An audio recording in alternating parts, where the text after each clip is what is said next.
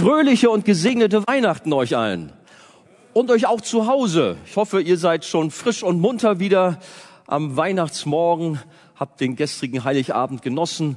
Aber jetzt dürfen wir zusammen hier Gottesdienst feiern. Das ist doch was Schönes. Und wenn ihr die Bibel dabei habt, dürft ihr sie gerne aufschlagen. Bei Jesaja, Kapitel 9. Dort finden wir ja auch bekannte Worte. Und ja, gerne stehen wir doch zusammen auf zum Lesen des Textes. Jesaja Kapitel 9, Verse 1 bis 5, die bekannten Worte. Das Volk, das im Dunkeln lebt, sieht ein großes Licht. Die im Land der Finsternis wohnen, Licht leuchtet über ihnen. Du vermehrst den Jubel, du machst die Freude groß. Sie freuen sich vor dir, wie man sich freut in der Ernte, wie man jauchzt beim Verteilen der Beute.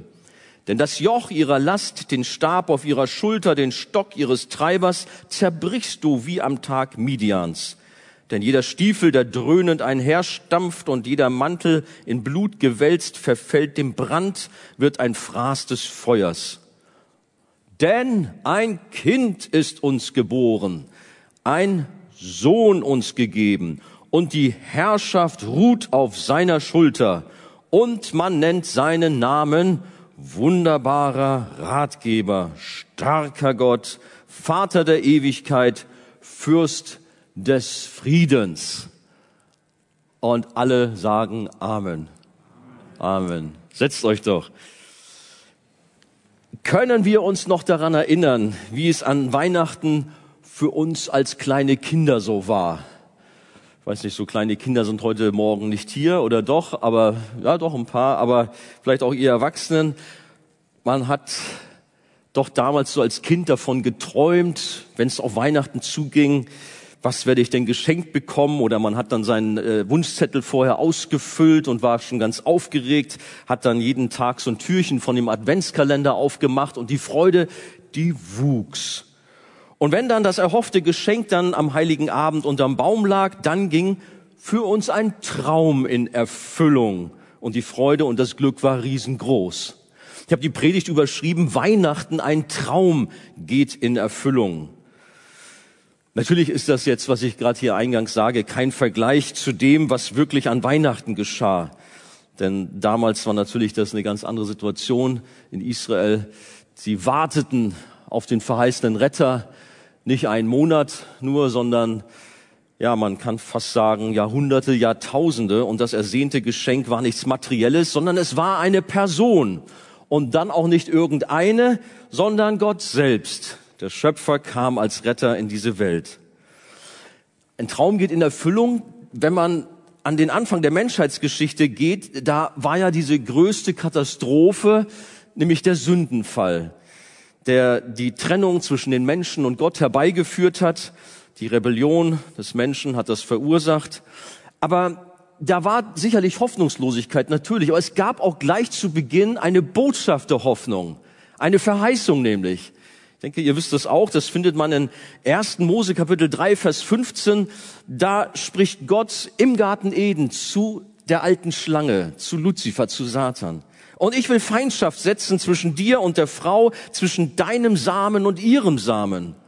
Und dann, er wird dir den Kopf zertreten und du wirst ihn in die Ferse stechen. Und mit dieser Verheißung war kein geringerer als Jesus Christus gemeint, der dort am Kreuz die Macht des Bösen besiegt hat. Ja, der Böse stach ihn in die Ferse.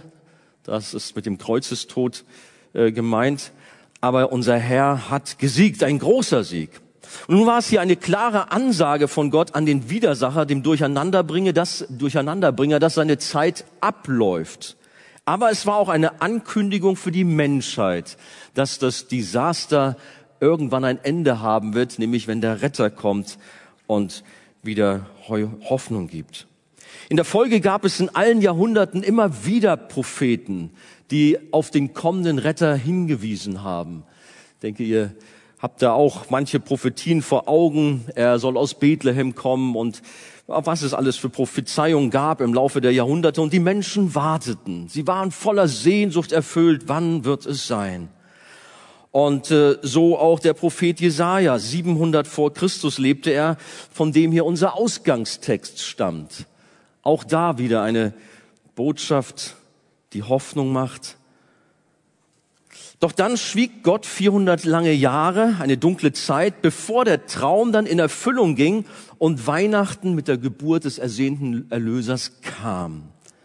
Wir feiern diesen größten Geburtstag und denken daran, dass Jesus in diese Welt gekommen ist. Gott wurde Mensch. Er kam in größter Bescheidenheit, in Demut, der Messias, der Retter der Welt wurde nicht in einem Palast der damaligen Weltmacht, der Weltmetropole Rom geboren, sondern in der Provinz, in Bethlehem, in diesem kleinen, verachteten Land, in einem schmutzigen Stall. Er lag in einer Futterkrippe, in Windeln gewickelt, in Jesaja Kapitel 1, Vers 3 heißt es dann auch, dass da Ochs und Esel waren. Tiere waren auch mit dabei. Und die Verheißung des Jesaja, wie wir das gerade gelesen haben, die erfüllte sich genauso wie von Jesaja in unserem Abschnitt prophezeit. Die prophetischen Redewendungen, wie auch in unserem Text, die sprechen von Gottes Verheißung oft so, als hätten sie sich schon erfüllt. Ist euch das aufgefallen, wenn man das so auf sich wirken lässt? Das Volk, das im Dunkeln lebt, sieht ein großes Licht zum Beispiel. Nicht wird ein großes Licht dann irgendwann sehen, sondern es ist geschehen, so ungefähr, so drückt es der Prophet aus. Weil sie eben von ihren Verheißungen, die sie empfangen haben von Gott, doch überzeugt sind, dass es genau so ist, sein wird. Zuverlässig, sicher, nicht vage. Auch wenn in diesem Moment der Verkündigung noch nicht sichtbar ist. Und sie behielten ja recht, wie auch der Jesaja, wie wir natürlich wissen aus der Weihnachtsgeschichte heraus. Ein Traum ging in Erfüllung. Und lasst uns mal schauen, wie das in diesem Text so äh, uns hervorleuchtet. Als erstes, die Erfüllung des Traums zeigt sich durch ein großes Licht. Jesaja erklärt, dass die Finsternis der Welt durch ein Licht erhellt wird. Das Volk, das im Dunkeln lebt, sieht ein großes, nicht ein kleines, ein großes Licht. Die im Land der Finsternis wohnen, Licht leuchtet über ihnen. Hier ist nicht von Energieknappheit die Rede, dass also irgendwo das Licht ausgegangen ist in einer Nation oder in der Welt, weil man schlecht gewirtschaftet hat, großer Stromausfall, Supergau, Worst Case. Ähm, habe ich alles mal erlebt, als ich in Asien war. Das ist nicht so angenehm, wenn da das Licht ausgeht und man irgendwo im Dunkeln sitzt wenn das mit dem Strom nicht so funktioniert. Nein, Dunkelheit und Finsternis ist ein Ausdruck von großer Not, von Krieg und Terror, von Hunger und Seuchen und natürlich der Gottlosigkeit und Gottesferne. Die Macht des Bösen hat die Völker, die Welt im Griff. Und die Völker, Nationen dieser Welt gehen letztlich aufgrund ihrer Sünde in der Finsternis zugrunde. Und als Jesaja diese Worte damals aufschrieb, war es in seinen Tagen besonders finster. Ich weiß nicht, ob ihr das so wisst. Ähm, Israel, das sogenannte Nordreich, wurde 722 vor Christus von den Truppen der Assyrer erobert und zu einem Vasallenstaat gemacht. Und diese Assyrer, das waren wirklich brutale, grausame Krieger und als solche waren sie gefürchtet. Sie fielen, man kann fast sagen, wie Heuschrecken äh, über die umgehenden Nationen her und, und saugten diese Länder aus, äh, hinterließen eine Spur der Verwüstung, Städte und Dörfer wurden geplündert, die Bewohner misshandelt, geschändet, getötet. Es war in der Tat eine dunkle, eine finstere Zeit, damals auch zur Zeit des Jesaja. Eine dunkle Zeit, aber machen wir uns nichts vor, heute ist es nicht besser. Der Mensch ist nicht klüger geworden, vielmehr erleben wir um uns herum auch doch so viel Konflikte, so viel Krieg, so viel Leid, im Großen wie auch im Kleinen. Es ist dunkel. Wer kann die Menschen aus der Dunkelheit ihrer Sünde befreien? Und die Antwort ist klar, allein Jesus Christus, der Sohn Gottes. Er ist das Licht der Welt. Und so ist er gekommen, wie von Jesaja vorausgesagt. Er ist die Erfüllung der Verheißung. Johannes beschreibt Jesus als das fleischgewordene Wort. Wir haben da gestern in der Heiligabendpredigt von gehört. Ähm, in den Versen 4 bis 5 in Kapitel 1 im Johannesevangelium heißt es, in ihm war das Leben und das Leben war das Licht der Menschen. Und das Licht leuchtet in der Finsternis. Das ist nicht so eine kleine Funzel, die man kaum erkennt, sondern dieses Licht leuchtet hell. Ein paar Kapitel weiter lesen wir die Worte von Jesus, der von sich sagt, ich bin das Licht der Welt. Und wer mir nachfolgt, der wird nicht in der Finsternis wandeln, sondern er wird das Licht des Lebens haben. Gehörst du dazu? Hast du das Licht des Lebens? Frage geht auch an dich da draußen. Bist du noch im Dunkeln oder ist bei dir schon das Licht angemacht worden? Jesus ist das Licht in Person. Ein helleres, stärkeres Licht gibt es nicht. Ich weiß nicht, wie man das in Lumen messen würde. Das geht alles gar nicht. Dieses Licht ist so hell, so stark. Unser Gott strahlt heller und stärker als die Sonne. Nur Jesus, der Sohn Gottes, kann uns echtes Licht bringen und unser Leben verändern, wie es in diesem Text auch in Johannes schon geheißen hat. Wir sind aufgerufen, ihm unser Leben anzuvertrauen, ihm nachzufolgen und uns nicht von Irrlichtern ablenken zu lassen, die auch in dieser Welt sind und Menschen folgen auch Irrlichtern. Aber Jesus, das helle Licht, möge auch in diesen Tagen Menschen erfassen und aus ihrer Dunkelheit herausholen. Wenn das Licht unsere Dunkelheit aufdeckt und erhält, heißt es Buße zu tun und falsche Wege zu verlassen und seine Gebote zu befolgen, die uns Segen und Erfüllung bringen. Die Ankündigung des Propheten war gerade auch in jenen Tagen eine Nachricht der Hoffnung, wie ich schon sagte, für ein mittelloses und am Boden liegendes Volk kündigt Jesaja ein bevorstehendes Zeitalter an, in dem die Nacht zum Tag wird und sich alles zum Guten wenden wird. Aber diese Hoffnungsbotschaft gilt natürlich auch uns heute, für Menschen, die sich in mancher Finsternis, in Nöten und Herausforderungen befinden und durch die Sünde und Schuld von Gott getrennt leben. Ich weiß ja nicht, welche Dunkelheit dich umgibt, aber wir dürfen mit unserer Not zu Gott kommen und auch hoffen und erwarten, dass sein Licht stark genug ist, diese Finsternis zu durchbrechen und Veränderungen zu schaffen. Im Sommer 2018 kam es in Thailand zu einem tragischen Unglück. Vielleicht könnt ihr euch dran erinnern. Da war so eine Fußballmannschaft von Jugendlichen, die sind mit ihrem Trainer damals in so eine Höhle hineingegangen, dort im Norden Thailands. Und ähm, mit einmal hat, hat der Regen eingesetzt. Und die Höhle wurde überflutet und sie mussten fliehen. Sie konnten aber nicht mehr raus, sondern sie sind immer tiefer in die Höhle hineingegangen, um höhere Stellen zu suchen, wo das Wasser sie nicht erreichen konnte und waren schließlich vier Kilometer weit entfernt vom Eingang in der Höhle drin. Erst nach langen neun Tagen wurden sie dort von einem Rettungstaucher in absoluter Dunkelheit entdeckt. Es folgte eine große Rettungsaktion, an deren Ende alle Jungs nach einem etwa sechsstündigen Tauchgang wohlbehalten aus der Höhle herauskamen. War ein langer Weg einer schwierigen Rettung, aber die Freude war groß. Und ich habe die Bilder mir nochmal angeschaut. Die waren ja in absoluter Finsternis, als der Taucher kam und der, die Kamera war dabei und die blinzelten dann ins Licht. Und haben dann natürlich sich erleichtert gezeigt. Es ist Hoffnung, wir werden gerettet, wir kommen jetzt hier raus, weil Licht ist da. Und genauso ist es auch mit einem Menschen, der in seiner Sünde und Gottlosigkeit verstrickt, auf Jesus trifft und das rettende Licht sieht. Ja, man muss blinzeln. Die Finsternis hat einen so eingehüllt, aber nun kommt das rettende Licht. Die Bibel sagt, denn bei dir ist die Quelle des Lebens, in deinem Licht schauen wir das Licht. Psalm 36, 10. Als Jesus auf diese Welt kam, ging buchstäblich das Licht an. Wir lesen in der Weihnachtsgeschichte, als der Engel des Herrn den Hirten auf dem Feld die Nachricht über den neugeborenen König aller Könige überbrachte, heißt es, und siehe, ein Engel des Herrn trat zu ihnen und die Herrlichkeit des Herrn umleuchtete sie. Die waren ja getroffen, die Hirten. Sie fürchteten sich, aber bekam er dann diese freudige Botschaft, fürchtet euch nicht. Und wie es dann so weiterging. Der Engel des Herrn überbrachte den Hirten die Nachricht über die Erfüllung eines uralten Traums, einer lang ersehnten Verheißung. Das Jesuskind hat nicht nur dort in Bethlehem das Licht der Welt erblickt, sondern war selbst das Licht der Welt und begann sofort jeden Winkel zu durchleuchten, wie der Dienst von Jesus eindrucksvoll zeigte. Das Licht prallte auf Finsternis und wir kennen die Geschichten von Jesus, wie er Menschen begegnet ist, Veränderung schaffte. Dort, wo Gott und seine Boten auftauchen, wird es hell und die Finsternis muss weichen.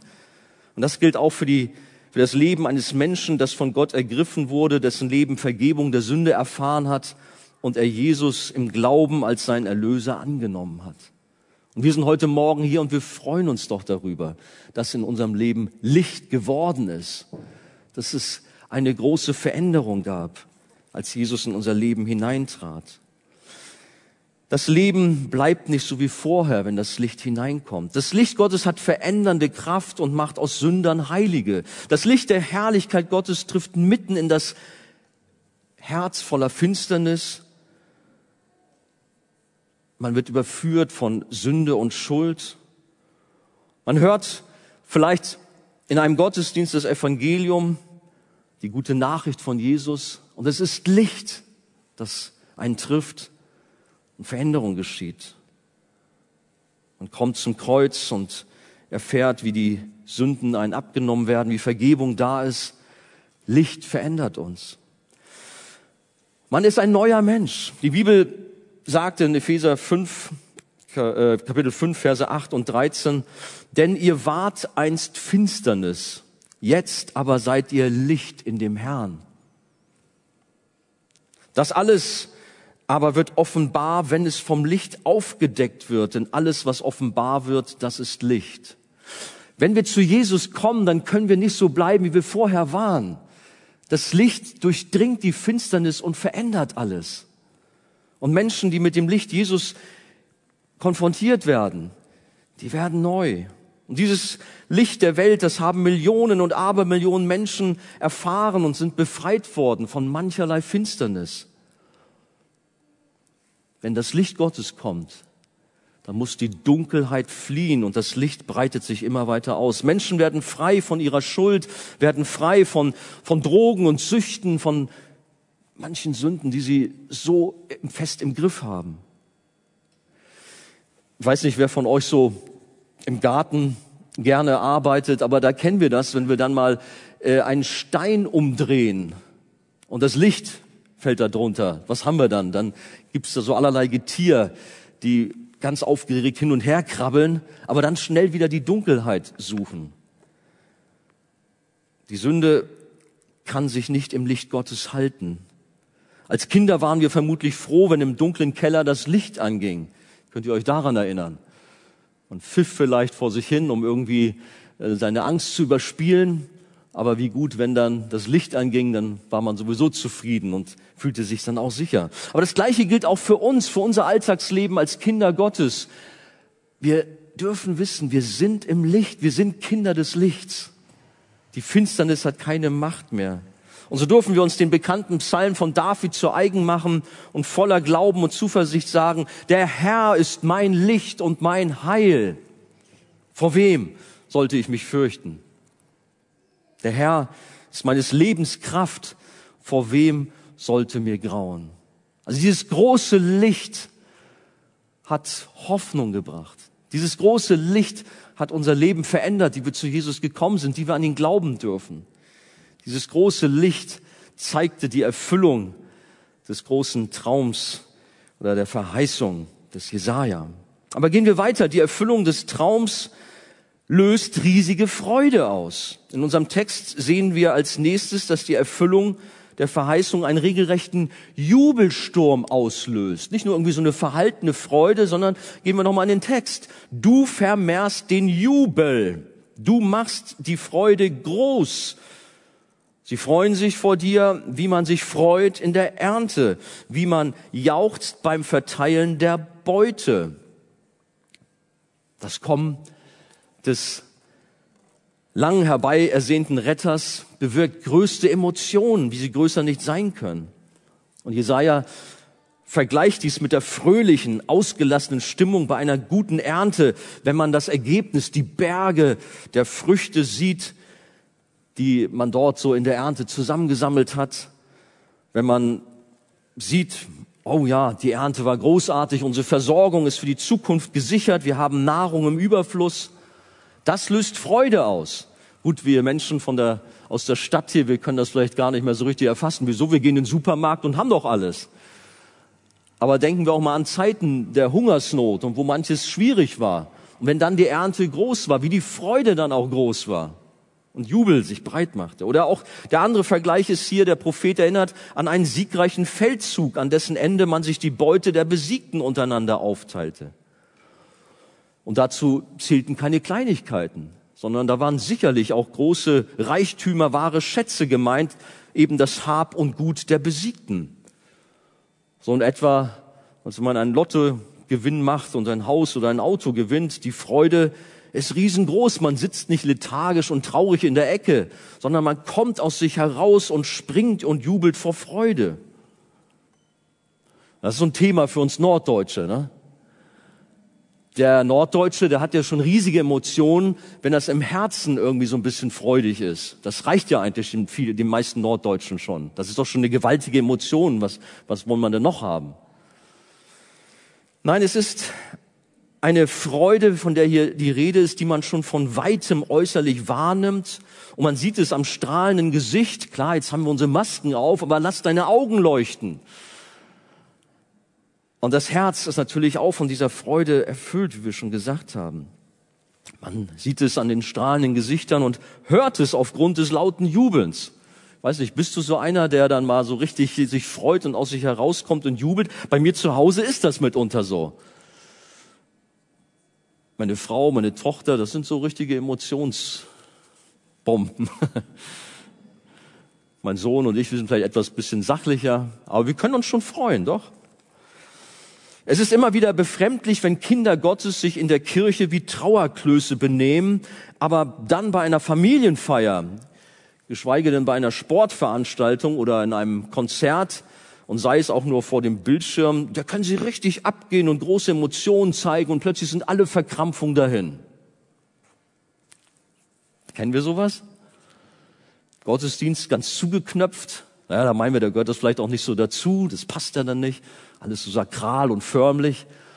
Aber dann hat man da eine Feierlichkeit oder ja, vielleicht beim Haas, na, beim Haas, ja, will jetzt keine Späße machen, ne? ihr merkt schon, ja.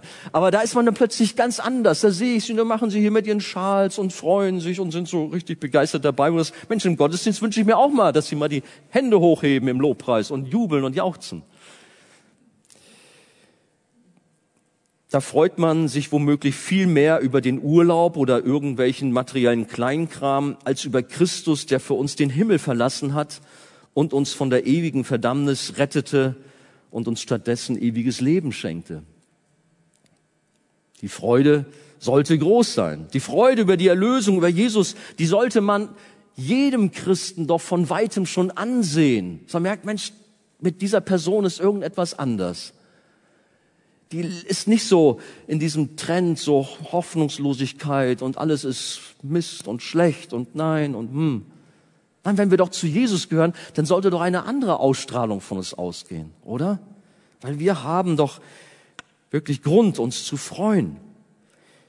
Freude über die Erlösung, über Jesus, die sollte regelrecht unsere Atmosphäre verändern, da wo wir hinkommen, weil das Licht in uns ist, weil Jesus in uns lebt. Klar, die Bibel fordert uns mitunter auf, weil es dann auch hier und da mal hakt, weil manches uns auch wieder einholen will. Aber wir haben zum Beispiel äh, in Philippa die bekannten Worte, freut euch im Herrn alle Zeit. Warum sagt das der Paulus? Naja, weil da manchmal dann auch vielleicht das eine oder andere diese Freude überdecken wollte. Aber er macht Mut, kommt, freut euch im Herrn alle Zeit. Abermals sage ich, freut euch. Wie es an Weihnachten 2020 die Freude in der Arche hier so. Kann ja nicht jetzt hier hinter eure Gesichter so gucken. Aber möge sie wirklich da sein. Die Freude über das Kommen Christi. Auch wie Christian eingangs diese Worte gesagt hat. Auch die Botschaft von dem Engel. Freude sollen wir haben. Der Philosoph Friedrich Nietzsche, der hat Christen kritisiert und herausgefordert. Er hat nämlich gesagt, ihr Christen, ihr müsstet erlöster aussehen und bessere Lieder singen, wenn ich an euren Erlöser glauben sollte. Ja, nun weiß ich nicht, welche Lieder er da meinte, aber auf jeden Fall, was er hier rüberkommt, er hat mit Menschen zu tun gehabt, die irgendwie vielleicht sehr griesgrämig durch die Gegend gelaufen sind. Und das passt natürlich nicht. Wenn Christen verbittert, verkrampft sind, aber sagen, ich bin erlöst. Halleluja. Ja, so sagen sie, ich bin erlöst. Ja, der Herr ist auferstanden. Er ist in die Welt gekommen. Nein, da muss natürlich etwas auch rüberkommen. Möge Gott uns Gnade schenken, auch in unserem Leben im Alltag, in, bei den Arbeitskollegen, bei unseren ungläubigen äh, Familienangehörigen, dass man sieht, oh ja, die haben wirklich Freude in sich. Aufgrund der Corona-Pandemie ist uns zwar das Singen in der Kirche nicht gestattet, aber zu Hause können wir die Freude über Weihnachten und über die Rettung durch Christus umso lauter deutlich werden lassen. Weiß ja nicht, vielleicht habt ihr ja auch gestern Abend zu Hause noch um den Tannenbaum herum ein Lied angestimmt oder gesungen. Oder ihr zu Hause habt es dann eh leicht, wenn hier gesungen wird. Ihr könnt da kräftig von zu Hause aus mitsingen. Aber es wird der Zeitpunkt kommen, dann werden wir auch wieder hier in voller Stärke gemeinsam singen und anbeten. Freut ihr euch schon darauf? Ja, dann werden wir jubeln und jauchzen. Da werden wir wirklich zeigen, wie wir voller Freude erfüllt sind. Das ist tatsächlich jetzt ein bisschen schwierig so, ne? Aber wenn ich so in eure Gesichter sehe, dann leuchten doch die Augen. Und das ist schon sehr viel wert, das zu sehen. Die Freude über unseren Retter, die ist schon da. Unser Schöpfer hat uns einen Körper gegeben, um Freude auszudrücken. Ich komme noch mal drauf zurück. Ähm, ich weiß, wir sind unterschiedlich gestrickt. Der eine ist extrovertierter, der andere etwas introvertierter. Aber manchmal habe ich beim Lobpreis auch beobachtet, wie auch dann, liebe Glaubensgeschwister, ja, ich will nicht sagen, dass sie die Hände in den Taschen hatten, aber doch sehr verhalten waren und ähm, ja, irgendwie nicht so richtig auch vielleicht auch bei der Sache waren. Und da dürfen wir uns auch, auch äh, ein wenig gegenseitig auch anspornen, zu sagen, komm, lass uns auch im Gottesdienst unsere Freude zeigen, unserer Freude Ausdruck verleihen. Auch mal in die Hände klatschen oder die Hände heben. Einfach zeigen, ja, wir sind voller Freude. Wir haben Hoffnung in Jesus. Das ist übrigens ein gutes Stichwort, Hoffnung. Ich hatte ja die Tage schon mal über, der, über die sichere Hoffnung gepredigt. Ähm, da habe ich eine Sache weggelassen, die habe ich dann, als ich die Predigt nochmal äh, in Stade dann gehalten habe, da habe ich das erwähnt. Das Wort Hoffnung das heißt eigentlich so aus dem Altdeutschen kommt das, heißt das eigentlich hopen. Ich weiß nicht, ob ihr das wusstet. Hopen. Gut, Englisch hope. Und hopen heißt eigentlich hüpfen.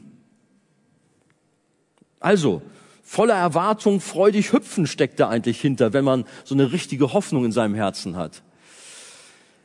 Ja gut, nur das rede ich jetzt hier mit so Norddeutschen hier, mit den kühlen Hanseaten bespreche ich solche Dinge hier. Ne?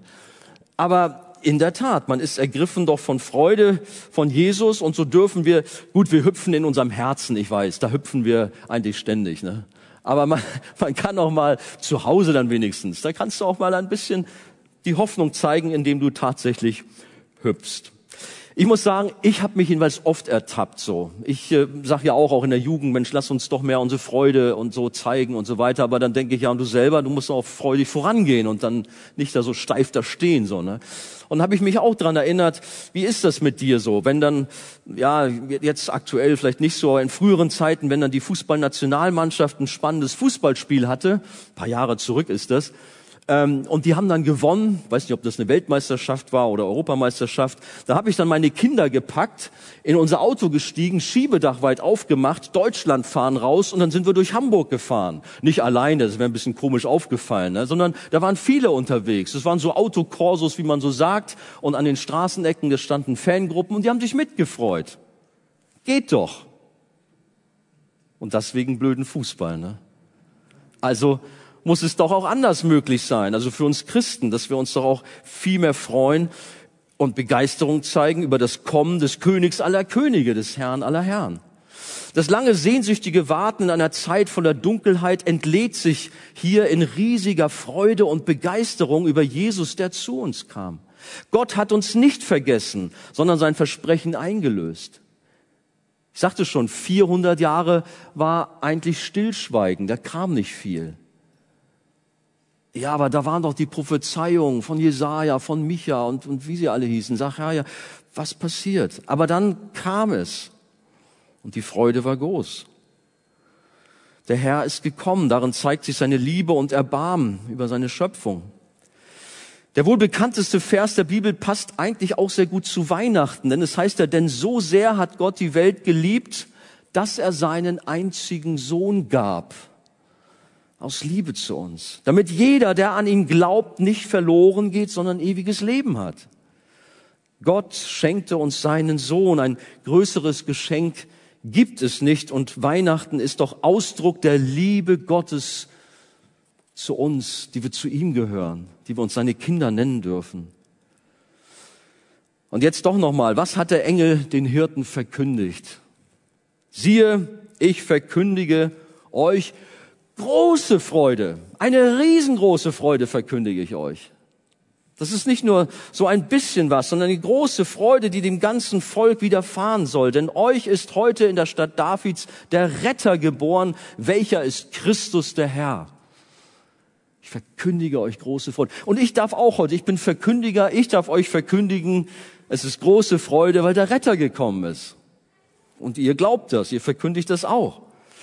Die Menschen freuen sich in diesen Tagen über so vieles, was ja auch gut und richtig ist. Über die Familie, den Wohlstand, das Gesundheits- und Sozialsystem und vieles mehr, vergessen dabei den eigentlichen Grund unserer Freude, den klammert man aus. Wir haben davon gestern Abend schon gehört oder gestern Nachmittag.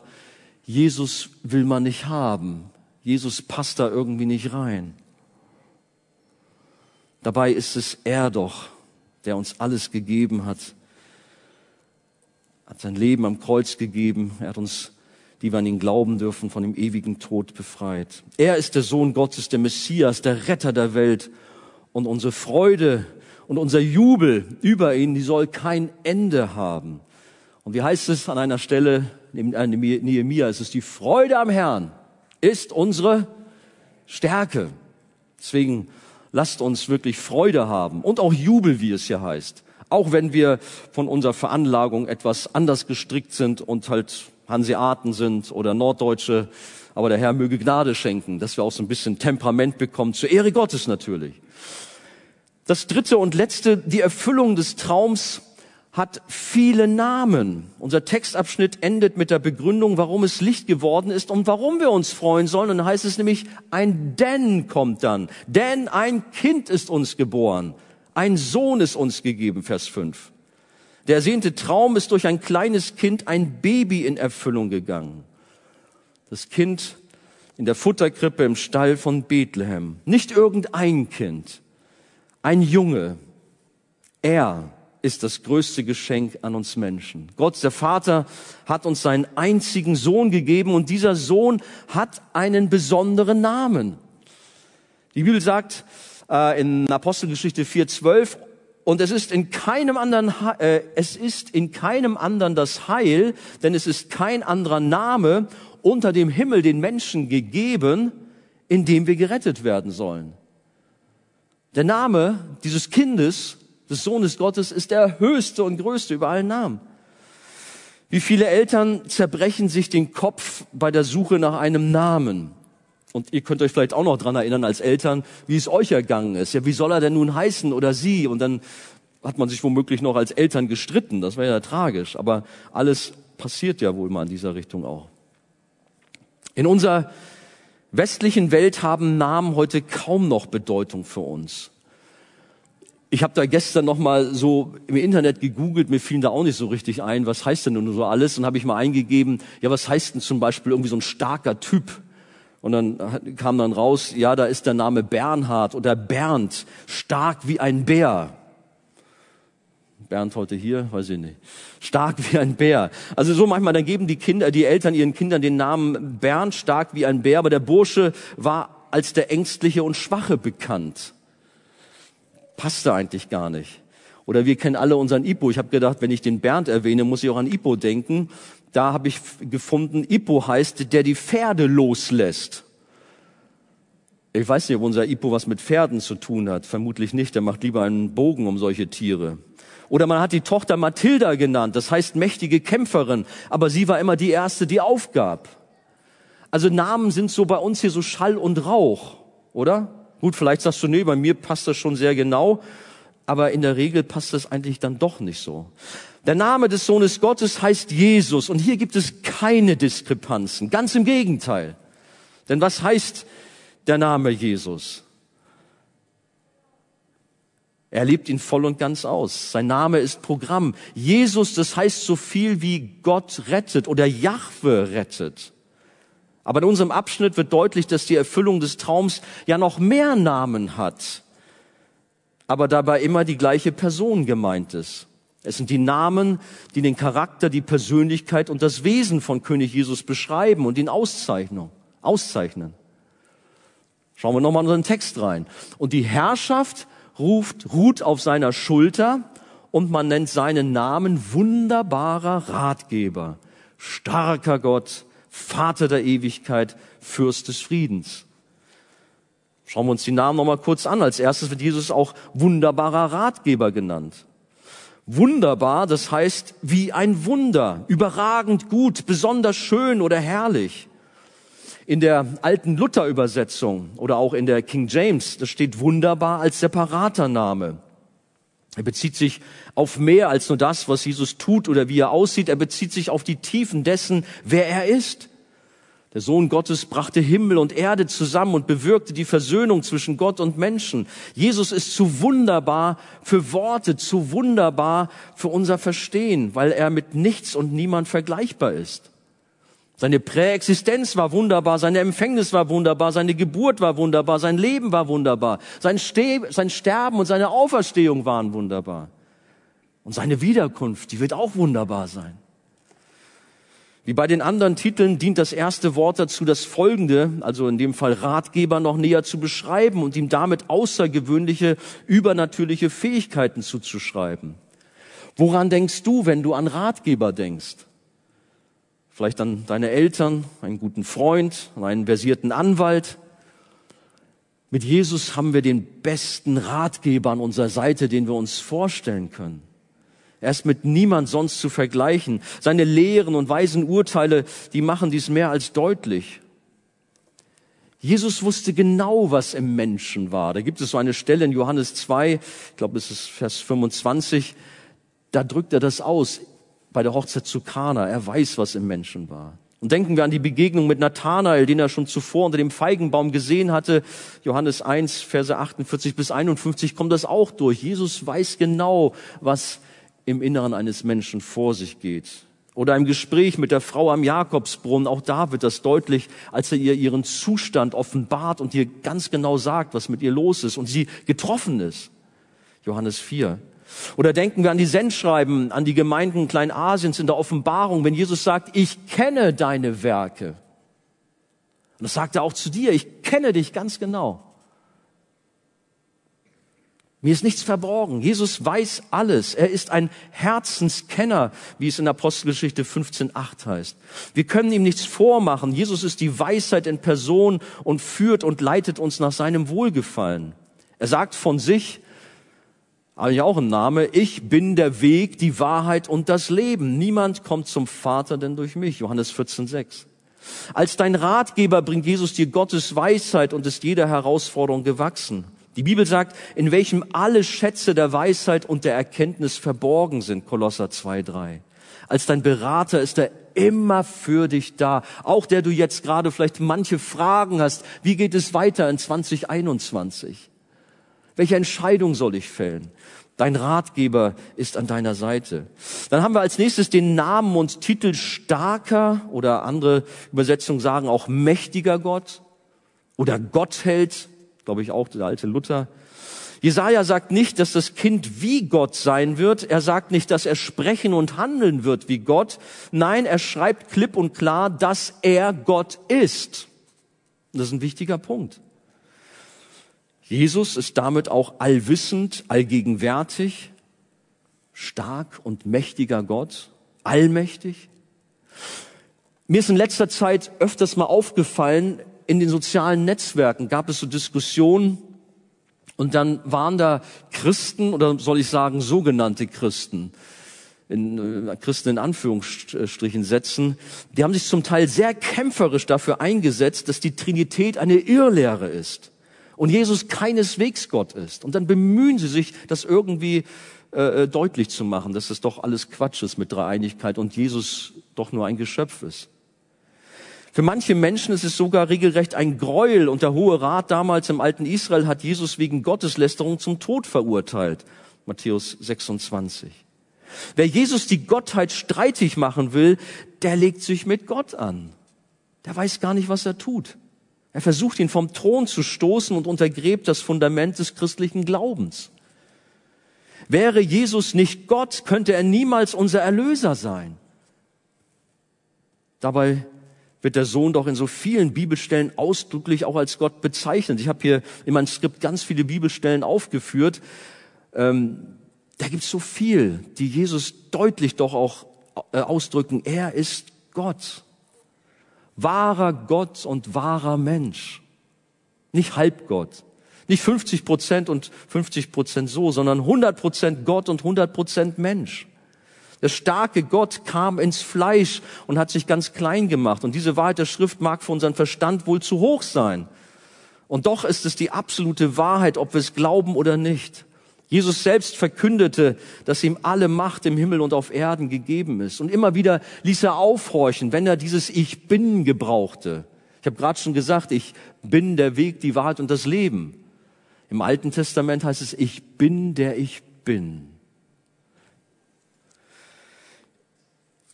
Gibt viele Ich bin Worte. Ich bin der gute Hirte. Ich bin die Auferstehung, das Leben. Ich bin die Tür. Ich bin der wahre Weinstock. Ich bin das Brot des Lebens. Jesus ist Gott. Und wir tun gut daran, diese Wahrheit hochzuhalten. Dann folgt der Titel Vater der Ewigkeit. Das Wort ewig ist ein Hinweis auf seine ewige Natur und ewige Herrschaft. Jesus erklärt, dass er das A und O, Alpha und Omega, der Anfang und das Ende ist. Er war schon immer da und wird ewig sein. Sicherlich kann hier der Begriff Vater etwas verwirrend sein, weil wir zwischen der Persönlichkeit Jesu und der Persönlichkeit Gottes des Vaters unterscheiden. Es bedeutet also nicht, dass Jesus Gott der Vater ist. Nein, sie sind zwei getrennte und unterschiedliche Personen. Der Begriff Vater bezieht sich hier auf Jesus als den Herrscher und Schöpfer. In Kolosser 1,16 stehen diese großartigen Worte, denn in ihm ist, also von Jesus ist die Rede, in ihm ist alles erschaffen worden, was im Himmel und was auf Erden ist, das Sichtbare und das Unsichtbare seines Throne oder Herrschaften oder Fürstentümer oder Gewalten. Alles ist durch ihn und für ihn geschaffen und er ist vor allem und alles hat seinen Bestand in ihm, in Jesus. In der Antike wurde der Name Vater allen gegeben, die Autorität haben, insbesondere einem König. Ewiger Vater bedeutet, dass er der Herrscher seines Volkes sein wird. Er wird ihr ewiger König sein. Es bedeutet, seine Regierung hat kein Ende. Ewiger Vater heißt aber auch sein Charakter, dass er väterliches Mitgefühl hat und wie ein Vater auch für sein Volk da ist. Auch wenn der Begriff Vater der Ewigkeit etwas verwirrend scheint, so wird damit aber auch nur die Aussage von Jesus bestätigt, ich und der Vater sind eins. In Johannes 10, 30. Als letztes wird in diesem Abschnitt genannt Fürst des Friedens. Jesus ist der Friede in Person, ein besonderer Friede, den die Welt nicht hat. Aber Jesus ist natürlich auch der, der diesen göttlichen Frieden zwischen Menschen und Gott bringt, aber auch untereinander. Wenn man im Internet äh, das Wort Weihnachtsfrieden eingibt, dann kommt da einmal äh, etwas vom Finanzamt, dass die uns nicht behelligen dürfen über die Weihnachtstage. Aber es wird auf ein historisches Ereignis Bezug genommen. Äh, das fand statt am 24.12.1914 im Ersten Weltkrieg. Ihr kennt vielleicht die Geschichte, die deutschen Soldaten und auch die Alliierten, die hatten alle gedacht, Mensch, Weihnachten ist der Krieg zu Ende, der im Sommer 1914 begonnen hatte, aber mitnichten. Man war in tiefer Not. Es war ein schlimmer Krieg, ein Stellungskrieg. Die deutschen Soldaten hatten Tannenbäume von der Heimat bekommen und die hatten sie so auf ihre äh, Frontabschnitte hingestellt und haben sie das Lied Stille Nacht angefangen und die Briten haben eingestimmt. Ihr kennt vielleicht diese Geschichte, um es kurz zu machen. Die kamen letztendlich aus ihren Schützengräben heraus, die Deutschen und die Briten und wer da alles dabei war und haben sich regelrecht verbrüdert und Weihnachten gefeiert. Fußball gespielt. Friede auf Erden war plötzlich da. Aber das hielt nicht sehr lange, denn die Generäle hatten natürlich dann schnell wieder gesagt, nein, wir müssen Krieg haben. Und das Abschlachten ging dann schnell wieder los. Das war kein Weihnachtsfriede, auch wenn das so in die Geschichte eingegangen ist. Aber wie viel mehr erfahren wir echten, aber auch bleibenden Frieden, wenn der Fürst des Friedens in unser Herz einzieht. Die Bibel sagt, da wir nun aus Glauben gerechtfertigt sind, so haben wir Frieden mit Gott durch unseren Herrn Jesus Christus. Hast du Frieden mit Gott? Sonst darfst du heute Morgen zum Kreuz kommen und Gott suchen. Umkehren, Buße tun. Unsere Sünde sind vergeben. Wir sind mit dem Vater versöhnt, wenn wir an Jesus glauben. Und das ist einzig und allein ein Geschenk der Gnade Gottes. Bereits bei der Geburt Christi haben die Engel verkündigt, Friede auf der Erde für die Menschen, auf denen sein Wohlgefallen ruht. Freuen dürfen sich die Menschen, die das erfahren durften. Und Jesus hat gesagt, Frieden hinterlasse ich euch, meinen Frieden gebe ich euch. Nicht wie die Welt gibt, sondern ich gebe euch einen anderen Frieden. Euer Herz erschrecke nicht und verzage nicht. Und das brauchen wir gerade auch in diesen Tagen, wo auch Unfrieden ist aufgrund der Corona-Pandemie. Auch unter der Christenheit. Wo manche Unruhe in unserem Volk ist. Wie geht es alles weiter? Wir brauchen Frieden und wir sollen auch Friedensbringer sein. Und eines Tages wird Jesus sein Friedensreich aufrichten. Dann, wenn wir mit ihm als sein Volk in alle Ewigkeit in dieser herrlichen neuen Erde in dem Himmel sein dürfen. Und dann geht auch in Erfüllung, was in den Versen drei und vier unseres Textes geschrieben steht, denn das Joch ihrer Last, den Stab auf ihrer Schulter, den Stock ihres Treibers zerbrichst du, wie am Tag Midians, denn jeder Stiefel, der dröhnt einherstampft und jeder Mantel im Blut gewälzt, verfällt dem Brand wie ein Fraß des Feuers. Dort im Himmel gibt es kein Leid, kein Geschrei, kein Krieg und Terror mehr ewigen Frieden. Über jeden Namen könnte man noch eine eigene Predigt halten, aber ich habe jetzt eh die Zeit längst überschritten. Aber unser Herr hat so viele Namen und es lohnt sich da auch mal zu schauen. Ich war überrascht, wie viele Namen das sind. Man kommt da, weiß nicht, vielleicht auf 100 sogar oder noch mehr, wenn man das alles im kleinsten mal so durchschaut. Nicht nur Immanuel, Gott mit uns heißt das, König der Juden, Menschensohn, heller Morgenstern, Eckstein, Lamm Gottes, Heiland, Mittler, Arzt, der Fels, Erlöser, der Gerechte, der Gesalbte, Löse, Löwe aus dem Stamm Juda, der neue Adam, Mann der Schmerzen, Richter, Horn des Heils, Feldzeichen, Haupt der Gemeinde, Prophet, hohe Priester, Freund der Sünder, Erstgeborener, Trost Israels, Bräutigam, Anfänger und Vollender des Glaubens, Quelle des Lebens und so weiter und so weiter. Diese Namen dürfen unser Herz auch mit Freude erfüllen an Weihnachten, die uns gegeben sind oder die Jesus gegeben sind, aber für uns gelten. Weil diese Namen sind eben nicht Schall und Rauch, sondern sind genau das, was Jesus ausmacht. Das, was Jesaja geschrieben hat, gesagt hat, ist in Erfüllung gegangen. Das Licht ist gekommen. Es ist Freude da. Und das dürfen wir an diesem Weihnachtsfest 2020 deutlich zeigen und feiern. Ein Traum ist in Erfüllung gegangen. Gott segne euch. Amen.